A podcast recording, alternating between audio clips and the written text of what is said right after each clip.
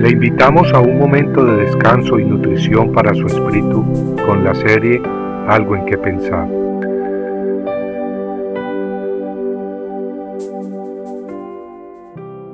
Cuidado de las profecías falsas. Así me ordenó por palabra de Jehová que me dijo, No comerás pan, ni beberás agua, ni volverás por el camino que fuiste. Primera de Reyes 13:9 las escrituras nos hablan de un hombre de Judá que fue enviado por el Señor a Betel.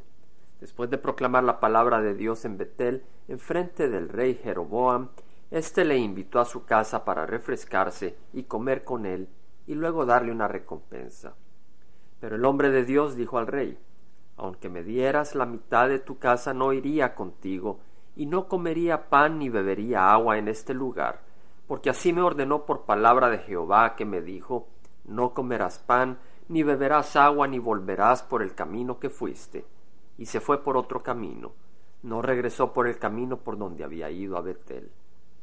Vemos pues que el hombre de Judá, temeroso de la palabra de Dios, no se dejó influenciar por el rey o la recompensa que le ofreció, mas sabiamente escogió obedecer a Jehová. Pero lo que no pudo hacer un rey malvado en cuanto a desviar al hombre de Judá de la voluntad de Dios, lo logró un profeta. Y nosotros debemos poner atención, pues a veces no son los hombres o mujeres más pecadoras quienes nos desvían de nuestro camino, sino los mismos hermanos o hermanas de la iglesia. En las escrituras leemos que un anciano profeta supo de lo que había acontecido cuando el hombre de Judá había ido a Betel. El anciano supo cómo el hombre de Dios había proclamado la palabra de Jehová y había profetizado en frente del rey y supo de las señales sobrenaturales que ocurrieron. El anciano tomó entonces su asno y salió tras el hombre de Dios que había venido desde Judá. Y en Primera de Reyes 13, 14 al 17, leemos que lo halló sentado debajo de una encina. Entonces le dijo, Ven conmigo a casa y come pan. Y él le respondió, No puedo volver contigo ni ir contigo. Tampoco comeré pan ni beberé agua contigo en este lugar, porque me vino un mandato por palabra de Jehová. No comerás pan, ni beberás agua allí, ni volverás por el camino que fuiste. Pero el anciano profeta estaba dispuesto hasta a mentir, con tal de que el hombre de Judá compartiera con él.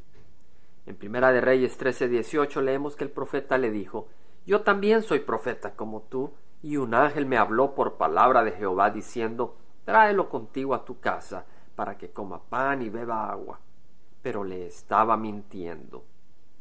Pongamos atención, el profeta le estaba mintiendo, y el hombre de Dios desgraciadamente cayó en la trampa. Dejándose engañar fue a su casa y comió pan y bebió agua con él.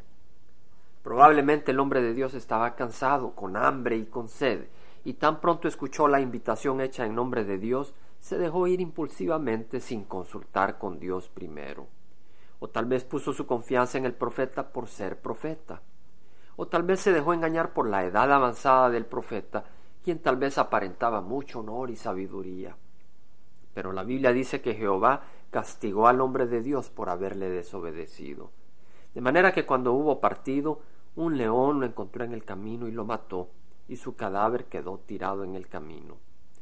Hermanos, ojalá aprendamos de este pasaje entendiendo que Satanás puede usar a cualquiera, aún a hermanos dentro de la iglesia, para traer confusión y destrucción en nuestras vidas.